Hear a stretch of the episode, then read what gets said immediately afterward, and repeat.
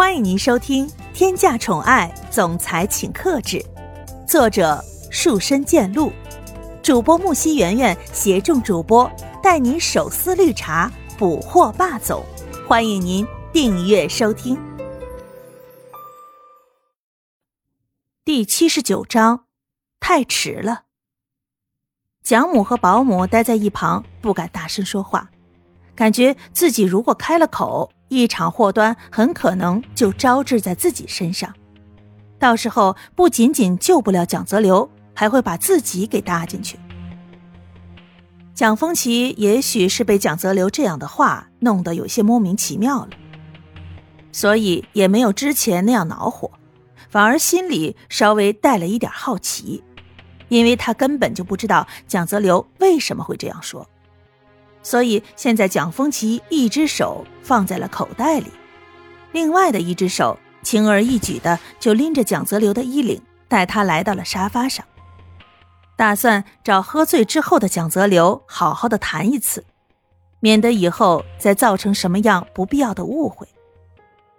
蒋风奇即便年纪大了，但是平时很注意锻炼，所以现在拎着蒋泽流的衣领十分的轻松。简直就是小菜一碟，但是这样的举动让蒋母还有保姆都十分的担心，他们怕会发生什么样的极端变化，所以也跟着老老实实的坐在沙发上，看着他们父子两个交谈。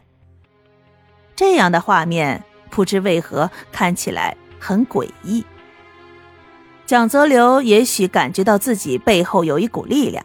所以直接瘫软在沙发上。蒋风奇看到这样，忍不住把刚才的话又问了一遍，有一种不问出结果誓不罢休的感觉。原本都是已经快要陷入睡眠当中的蒋泽流，现在感觉有一只蜜蜂一直在耳边不停的嗡嗡叫，这才慢慢的睁开眼睛，看见眼前的一切。蒋泽流切了一声之后，再一次露出了那种苦涩的笑容。他缓缓的说着：“ 你根本就不知道这些事情，你也不需要知道，你只需要知道，我接下来要做的就是把我那最亲爱的哥哥踢下来。”蒋风奇没再说话了。虽然这么多年以来，他都明白蒋泽流心里到底是怎么想的。但是真正的听他亲口说出来，还是稍微有些震惊的。毕竟，如果没有足够的能力，也绝对不会说出这样的话来。一时之间，空气陷入了尴尬的氛围，两个人都没有说话，也不知道该说什么。待在一旁的蒋母那双眼睛就像雷达一样，不停的在这父子两人之间扫视着，生怕错漏了一点东西。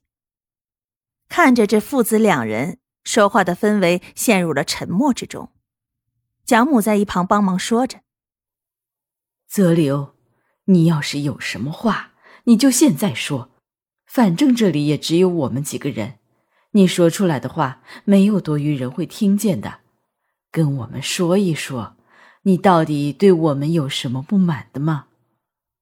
蒋泽流微微的低垂下头。长过眉毛的头发遮住了眼睛里所有的情绪，似乎也挡住了这三人之间所有的联系。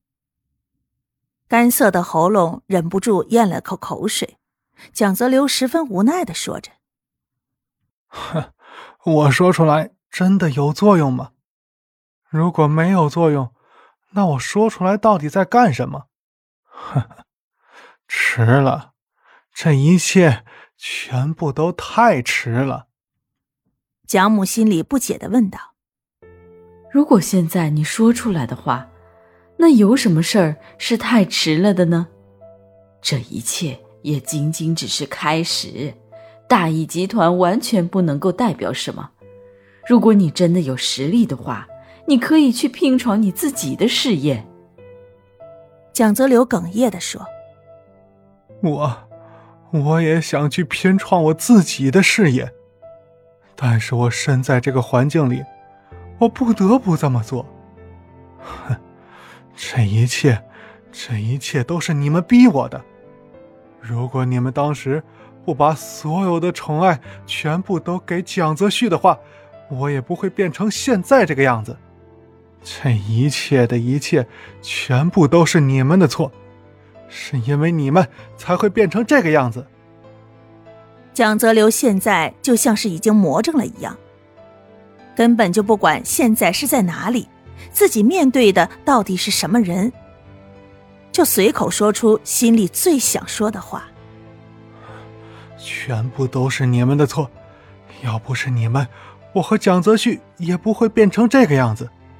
反目成仇，都是你们的错，全部都是你们的错，我。我本来就是一个无辜的。类似这样的话，一直不停的从蒋泽流的嘴巴里说出来。原本刚才还要责怪蒋泽流的蒋风奇，看到这样的场景，心里不自觉的有些软下来，好像心里的某一块被触动了。蒋风奇嘴巴微微张开，想要说些什么，但是看到蒋泽流现在这个样子，知道他什么也听不进去。所以，把所有的话全部都咽在了喉咙里，那微微张开的嘴巴也紧紧的闭了起来。蒋风奇摆了摆手，示意保姆和蒋母可以带着蒋泽流回到自己房间里了。